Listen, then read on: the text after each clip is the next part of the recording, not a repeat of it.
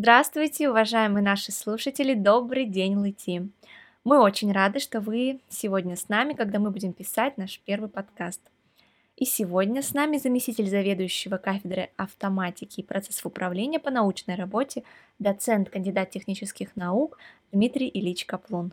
Также мне очень приятно, что я знакома с Дмитрием как с продолжателем традиции интеллектуального творчества у нас в университете и одного из организаторов Международного фестиваля интеллектуальных игр «Весна в Лыти». Дмитрий, мы очень рады, что вы сегодня с нами. Здравствуйте. Здравствуйте, спасибо большое за такое прям полное представление. Я тоже очень рад. Дмитрий, президент России Владимир Путин подписал указ о том, что 2021 год в стране будет годом науки и технологий. Сфера вашей деятельности – это обработка данных. Какой бы вы прогноз дали развитию науки в этом направлении? Прогноз очень простой. Мы все видим, что количество данных увеличивается. Соответственно, э, развитие будет идти в сторону, а, скажем так, а, а, повышения производительности средств и алгоритмов обработки данных, и в сторону миниатюризации, да, э, вот этих вот самых устройств обработки. Вот мы видим, что на мобильных телефонах уже достаточно много всего можно сделать, на каких-то носимых платформах, и, собственно говоря, для, под это дело будут и алгоритмы совершенствоваться. Вот. Ну и плюс э, алгоритмам обработки немножко не хватает э, интерпретируемости, да, то есть понимания со стороны людей, Э, того, как, как они работают и, и насколько корректные данные они выдают. Особенно это важно для таких там жизненно, для таких критических сфер, как медицина там, или там тех, какие-то сложные технологические процессы. Вот, и вот это направление тоже будет развиваться, скажем так, бурно. Ваши проекты и разработки непосредственно связаны с искусственным интеллектом. А почему именно он?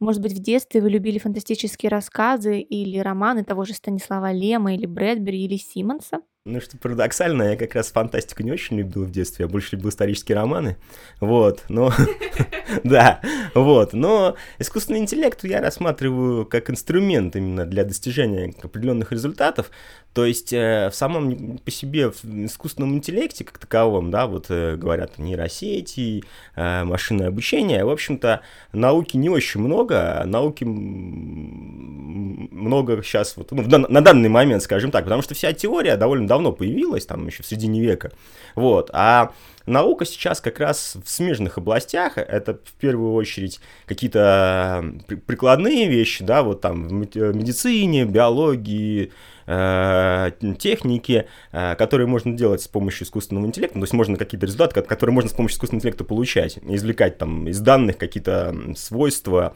вот, и Э, второе, это, собственно говоря, работа, непосредственно работа с данными, то есть воспроизводство данных, вот, ну, данных не хватает, как бы много их не было, и одно из там таких важных направлений, скажем так, в, в искусственном интеллекте, это э, воспроизводство данных, да, то есть генерация необходимых данных, да, которых не хватает, это тоже сейчас делается с помощью алгоритмов искусственного интеллекта. Вот, ну и то, о чем я уже упоминал, в общем-то, это а, повышение производительности алгоритмов вот этих вот обработки, да, то есть вот нейросети на мобильных устройствах, на носимых устройствах, это тоже одна из там проблем, которые вот сейчас стоят. Вот. Ну, ну тут как бы скорее проблема в производительности, там, в уменьшении сложности какой-то алгоритмов, вот, э, но не скажем, не непосредственно в искусственном интеллекте. Вы уже второй раз упоминаете производительность, а, так вот как ее повысить? Ну, разные пути есть. Э, можно взять просто вычислитель помощнее. Но это, опять же, это дорого и непродуктивно. Вот. А в целом есть разные пути, э, разные там подходы к там, решению этого, этой проблемы, скажем так. Ну, где-то можно сократить э, немножко размерность за счет, может быть, немножко ухудшения качества, но это там не всегда, но это не всегда критично. Где-то можно попробовать какие-то э, алгоритмы, которые позволяют оптимизировать там то или иное место. Ну, в общем, очень сильно зависит от задачи. В детстве вы зачитывались историческими романами, а кем вы хотели стать, когда вы вырастете? Думали, может быть, вы о научном будущем? Но я в, в детстве о науке не думал. Я много кем хотел стать. Э, было несколько таких этапов. Э, сначала э, речь шла там, о медицине, потому что у меня родители, в общем, врачи оба, и это вполне логично было. Вот, потом в какой-то момент гуманитарные науки, что я, в общем, олимпиады по истории выигрывал, школьные, там, и городские. Вот, потом как-то все постепенно перетекло на технические науки, но даже тогда я еще толком не понимал, кем стану, вот, и в итоге стал Э, до того, как защитил диссертацию, еще довольно долго работал инженером, вот, и, в общем, вот сейчас так все вылилось в то, что я вот теперь занимаюсь, пытаюсь заниматься, скажем так, наукой. Наш сегодняшний гость окончил ИТ. Когда вы были студентом, Дмитрий, было ли у вас любимое место в университете или, может быть, место силы? Э, ну, я не знаю, насколько Э, можно говорить насчет любимого места. Скажем так, у нас э, были люби, любимые места, э, в общем, в, в основном вокруг вуза. Вот. Ботанический сад? Ну, ботанический сад, да, и там разные места в нем. Вот. Ну и в ВУЗе мы очень любили кофейник, э, вот, э, не знаю, сейчас он функционирует же, да, на первом этаже? Пятый корпус, первый этаж, да, сейчас не работает, да, он сейчас. А, вот, э, очень любили там сидеть. Потом, опять же, на, на пятом этаже очень долго там было, было такое кафе, вот, на, на самом верхнем, да, вот, где комплекс столовых тоже. И мы там тоже очень любили сидеть, потому что там одно время была там такая чайная, потом там просто было кафе, где можно было посидеть. Вот, это довольно, ну, на протяжении моей учебы, в общем-то, это по-моему, по-моему, чуть ли там 4 или 5 лет оно функционировало, еще и дальше функционировало, но потом как-то закрылось. Вот. А из таких вот мест, прям э, остальных в ВУЗе... Может быть, на кафедре? Э, ну, да, у нас вот э, на кафедре э, на которой, на которой я в итоге пришел, да, у нас была лаборатория своя, студенческое бюро, и мы там довольно много времени проводили, где-то начиная курсы с третьего-четвертого, вот, ну, не сказать, что это прям там такое любимое место, это, скажем так, мы рассматривали это как место такой работы, вот. А именно вот любимые места, они, конечно, немножко с другим связаны. Может быть, они были связаны с вашим увлечением интеллектуальными играми? Да, вот э, если опять же можно говорить об этом как о любимом месте, да, мы довольно много времени проводили вот в клубе, действительно, студентов и сотрудников. Э, тогда еще была Петухова Светлана Васильевна, которая, вот, собственно говоря, и э, эту всю движуху затеяла. Вот, это где-то курса со второго, и клуб как раз вот только переехал вот в то место, где он сейчас находится. Дорогие слушатели, уточню, клуб — это сейчас творческий центр, и Дмитрий говорит о клубе «Что, где, когда». Да, именно, то есть там было много объединений, и, и хор, и КВН, и, в общем-то, которые всегда были, потом еще обросло там дополнительными объединениями, там, с приходом Натальи Сергеевны. Э, вот. Э, и там, да, там действительно мы тоже очень много времени проводили. Э, вот. С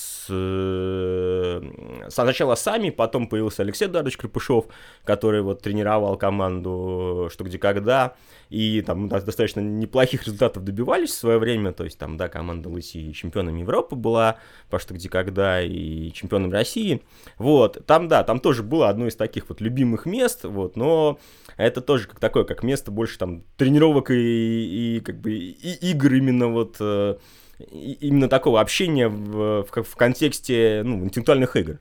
Вот, поэтому, в общем, мы там любили бывать, да. А подскажите, увлечение интеллектуальными играми помогло вам в вашей научной работе, вашем научном творчестве? Ну, тогда еще о научном творчестве речь не шла, когда я начинал. Но в целом, да, наверное, это помогло, потому что интеллектуальные игры, собственно говоря, развивают э, способность к самостоятельному мышлению и способность быстро принимать решения вот, в ограниченное время, да, то есть иногда действительно это приходится делать, э, в частности, там, в, э, в наше, скажем так, такое достаточно тяжелое время с точки зрения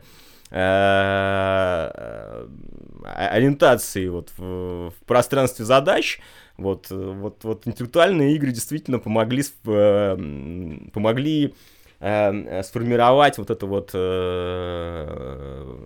сформировать способность к принятию решений. Дмитрий, готовясь к нашему разговору, я обратила внимание, что вы имеете очень много наград за совершенно разные проекты в совершенно разных областях. Ну, я бы не сказал, что это награды, это скорее конкурсы, которые э, выигрывали студенты, сотрудники нашей команды, которые э, так или иначе были связаны с нашей лабораторией.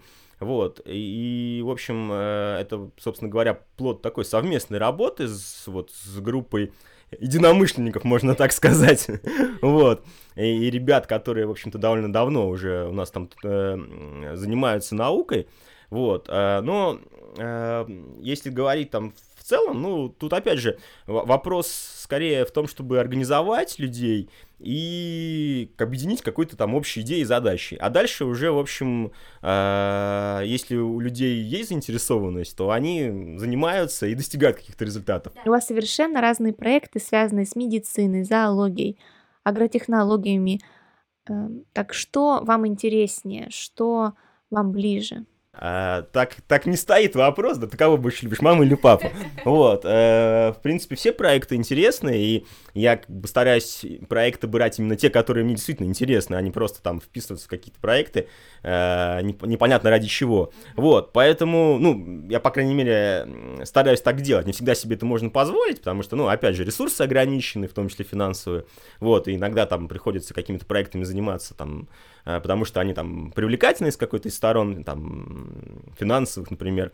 Вот, э, но в целом, как бы, и медицина интересна, и проекты с животными вот очень интересные, да, вот это вот направление с животными, оно вообще очень интересное, перспективное. Э, в России, по сути дела, никто этим не занимается. Дмитрий, у вас два проекта, и наши слушатели могут прочитать о них на официальном сайте ЛИТИ. Один из них связан с друзьями нашими меньшими собаками, а другой с коровами. Так вот, как вы думаете, животные понимают, что находятся под постоянным наблюдением? И если понимают, что они чувствуют при этом? Ну, вот, э, не знаю, насчет коров, но собаки, возможно, понимают, да, потому что когда там на них э, направлено э, какой-то там объектив. объектив камеры, да, или какое-то устройство.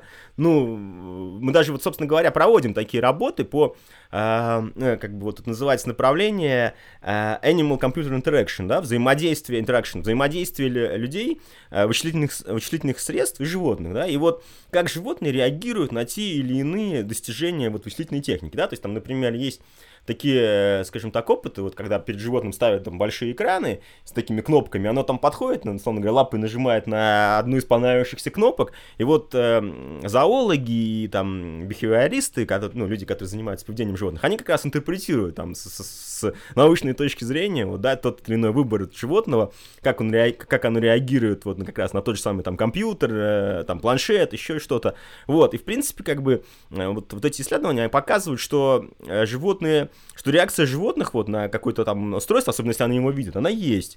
Вот, не знаю, насколько позитивная и негативная, тут это зависит, опять же, от контекста. Надеемся, что позитивная. Да, надеемся, что позитивная, это зависит от конкретных там условий, опять же.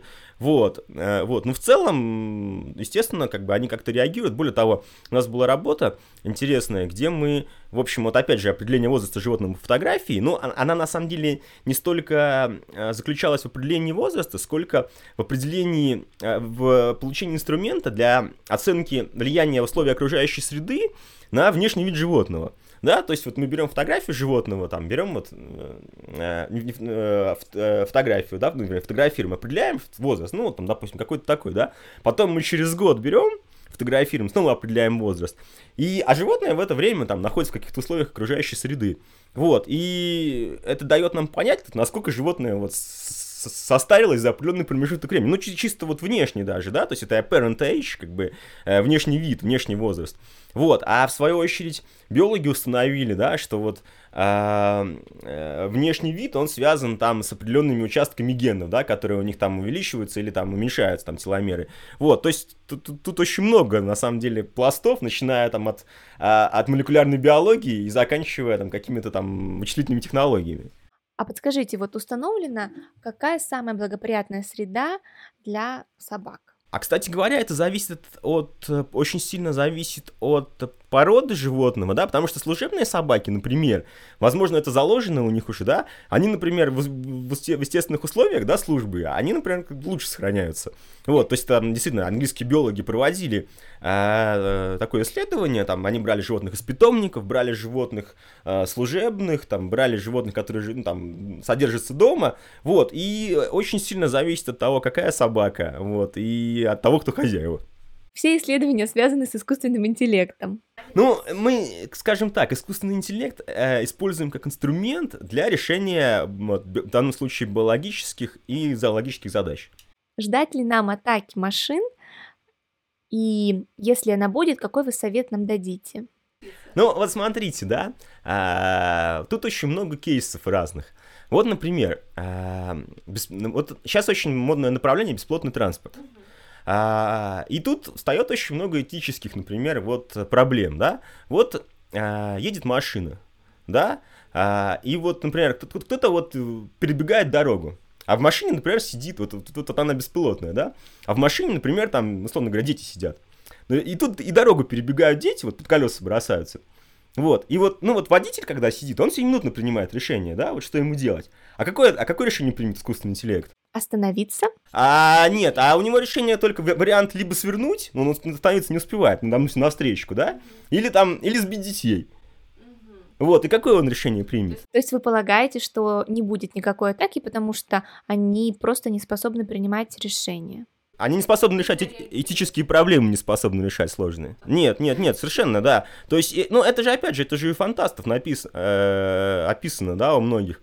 Вот, ну, опять же, вот, ну, или там самый простой кейс, да, это какой-нибудь там судья, да, вот, вот искусственный интеллект.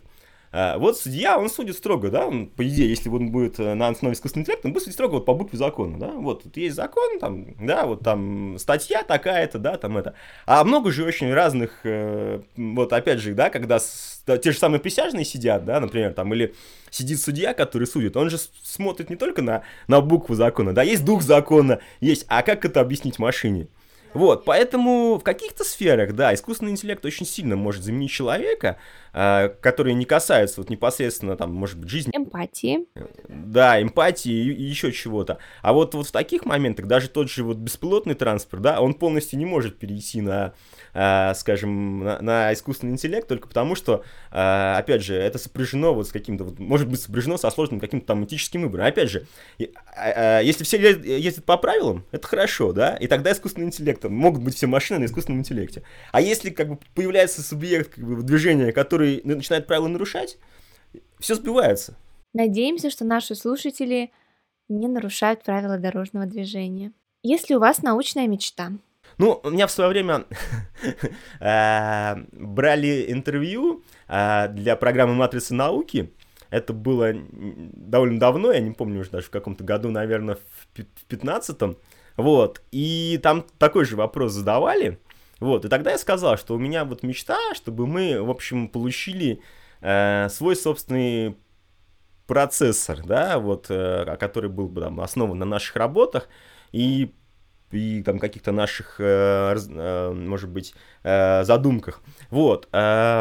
Собственно говоря, ну, частично эта мечта сбылась, потому что вот мы работали с одним из институтов Академии наук, которые как раз занимались, занимаются производством отечественных процессоров, и в общем, и в общем частично какие-то наши разработки в один из процессоров были внедрены, вот, поэтому тут можно сказать, что ну, в, в той или иной форме как бы мечта сбылась. Сейчас мечта, ну мне даже трудно сказать. Например, Нобелевская премия. Как бы Нобелевскую премию дают по, по предметным областям, да, медицина, физика, там, химия и прочее. Вот, а по э, IT нет Нобелевской премии. вот, э, поэтому тут трудно говорить э, о чем-то таком. Вот, ну, не знаю, мечта, наверное, просто пользу приносить э, своими разработками. Э, вот и все, достаточно прозаично. Вот. О каких-то таких высоких материях, не знаю, наверное, мечтать тяжело. Вот. Ну, а дальше там как пойдет, так пойдет. Приносить пользу. Какая же это прекрасная мечта. Спасибо, Дмитрий, что вы были сегодня с нами.